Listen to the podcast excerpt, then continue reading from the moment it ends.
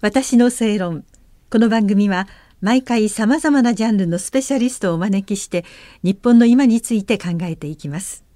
こんばんは那須恵理子です今夜も第21回正論新風賞を受賞されました作家の武田恒康さんをお迎えしてお送りいたしますよろしくお願いいたしますお願いいたしますあの簡単にプロフィールをご紹介させていただきますと、はい1975年生まれ東京のご出身で、まあ、明治天皇のやしゃごに当たられると、はい必ずこれついて回りまそうすでねすね。ご紹介の時に、大体言われま すね。はい。えー慶応大学を卒業なさってその後慶応大学大学院講師工学館大学の非常勤講師などを歴任されてえー古代の伝統文化や安定的な皇位継承などについて国内外のメディアや講演などで積極的に発言なさいまた全国各地で会員制の勉強会武田研究会を主催されているということで、はいそんなあ感じですねの前回お話にありましたそれこそ YouTube とかさまざまなところで発信をしてらっしゃる、発言をしていらっしゃるはい。というそしてまたものもお書きになるいろんなことをなさる中で、今回あの肩書きがですね前回その2012年の時は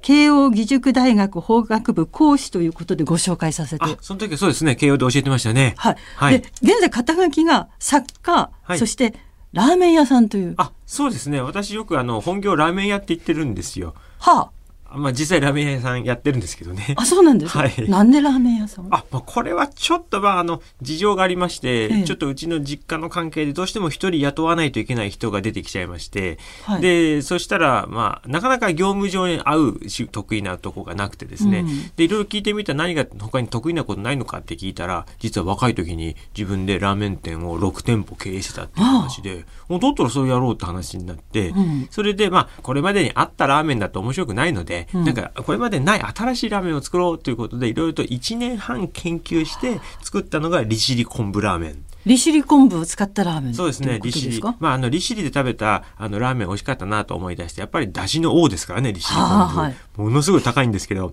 でそれをふんだんに使ってですね、利尻昆布ラーメンを作ったんですね。はあはい。それが、この、日本放送のね、本社から歩歩いても行けるぐらいの距離のところに、うんまさにあの東京の真ん中のそうとですころねに、。うち幸町と虎ノ門の間ぐらいの場所ですのでお店を出しにはい、そうです。今まだ一店舗で今、1店舗ですね。でももう5年やってますからね。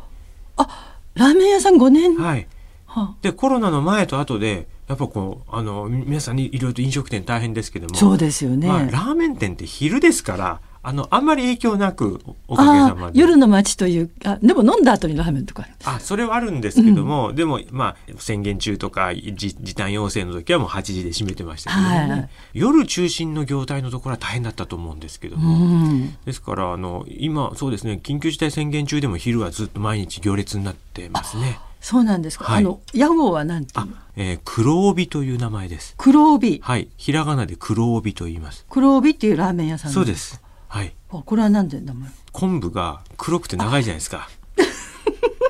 利尻昆布だから、で、最初の店長が柔道の、あの、ゆ有段者だった有段者だったので、あ黒帯だったそれを兼ねて合わせて黒帯っていう名前にしたんですけど、おお、はいえーラーメンは何種類もあるんですかえっと、黒帯ラーメンっていうのが、あはの、いまあ、塩と醤油なんですけども、はいまあ、どっちも人気で、同じぐらいよく出ますね。おーで評判が良くても5年も続はいい。ていで、る、あの、宅配もやってますので、全国に冷蔵で送りますので、あ全全国どこからでも注文していただけます。あそうなんですね、はいじゃあそれを注文すればお家で味が楽しめるとさいう店で出してるのをそのまんま冷蔵で送りますから、はい具具も全部、うんだからお店と同じ味を楽しめると思います。ああそれは武田さんもこう関わってあこだわって私はもう全全部全部開発からやってますので、はあもう普段の営業は店長に任せてますけどね、ええはい、味の開発とかそういうことあも全部私がやってますどういう材料を入れるとうか、んで今あの店頭ではお茶をあの私が作ったオリジナルお茶を無料で提供してるんですけどオもリジナルのお茶があるんですか、はい、これ私がもうあの何ヶ月もかけて調合しまちょっしと待っててくださ いどういうお茶でしょこうれはに24種類の国産無農薬の原料を調合しまして、はいもう子供でも妊婦さんでも、はいあの安心して飲めるそういうブレンド茶健康茶を作ったんですね。おおはいこれも名前はこれはウブスナ茶っていう名前をつけましたう。ぶすな、はい、ウブスナの神っていう、はいはいあのその土地の神、まあはい国産っていうところにこだわったので、ええでそういう作物はあの土地の神様の恵みなので、うんまあウブスナ茶という名前にしましたけども、こちらははい評判は。あ大変よあのラーメンに合うお茶というコンセプトで作ったのでおうでこれ何のお茶ですかってよくお客さんに聞かれるんですねって、うんそうすると「いやこれうちのオーナーが作ったお茶なんですよ」って売って 非売品だって言ってみんな絵買いたいみたいな話になる、はいまあ、あまりにも買いたい買いたいって言われるからぼちぼちですねぼちぼち出回るはいそうですこれもまた通販通販ですねはいはあだから何でもなさるだから結構ラーメン屋やってるんですよ確かになんかよく芸能人があの出資だけしてみたいな店じゃなくて本当にガチで私やってます んで商品開発もふ日々やってますから、はあそこで胸を張ってあ本業はラーメン屋だと言ってるんですけどはい、ラーメン屋さんじゃあラーメン屋さんとしては、は例えば、えー今のまあコロナ禍でも、はい武田さんのラーメン屋さんはそれなりにちゃんとうまく営業ができている、はい味もなかなか評判がいい例えば季節によってメニューを変えようとか、いこの先こうしていこうとかいああうそういう展望のようなものあはの季節によっていろいろな新しいものも作ってまして、はいこの冬は辛いラーメンを出したんですねあ寒い時は辛いもの、はこれはあの、かぐ土ラーメンといって、かぐ土っていうのも神様の名前で、はいあの、火の神ですね。燃え盛る火の神ですね。はいで、かぐ土ラーメンというめちゃくちゃ辛いラーメンを出したんですけども、はいこれはこれですごい人気になりましたね。おでお、今度、そう、3月からはアサリを始めますね。なんか季節のものですね、で、夏いは冷やしラーメンやりますから。季節ごとに季。節ごとに、はいもう展望があるありわますけですあねりますはいあですからもう結構しょっちゅう閉店後店に行って、はい店長と一緒にはいどうやって味をこう変えようかとか、ひはあ日々やってますね。ああのもともとお好きでいらしたんですかそうですねもともとラーメンは好きですし、まあ、料理全般は自分でもよくしますので好きですね。はあはい、でも普通なんかでも男の方ラーメン好きって方多いとは思いますけれども、それを仕事にしようとかねまさに作ってみようと かでそれをまあう売るって、はいはいというようなことで広がっていくそうですねうんあのまさか自分がそんなラーメン店やるなんて全然思ってなかったんですけども、はいまあそのまあその最初の店長との出会いで、うんな何かしなきゃいけないっていう中でじゃあ得意なことやろうって言ってああでそれで始めたのでまあなんか、偶然と言いますかね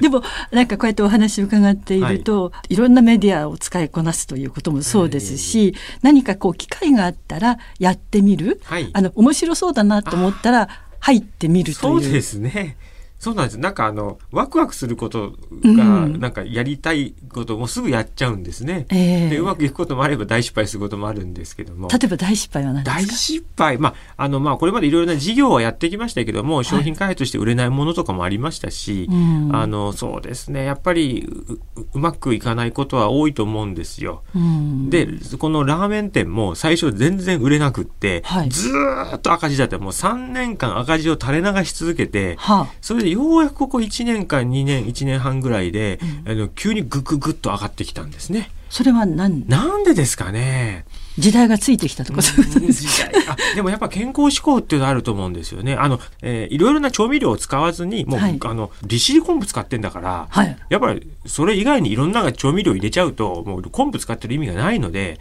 あでー天然素材のものだけで作作るっていうのに徹底したんですよね。うんなので、なんか大人がこう、楽しめる。女性も健康をあの気にせずはにい、あそうなんのです食べられるというう、んそういうものになって、子供とかが結構安心して食べさせられるとか、ね、そうはいはいいう声をよく聞くので、はいななんでしょうね、まあ、SNS もあんのか。で、最初は私がやってるってずっと隠してたんですよ。うん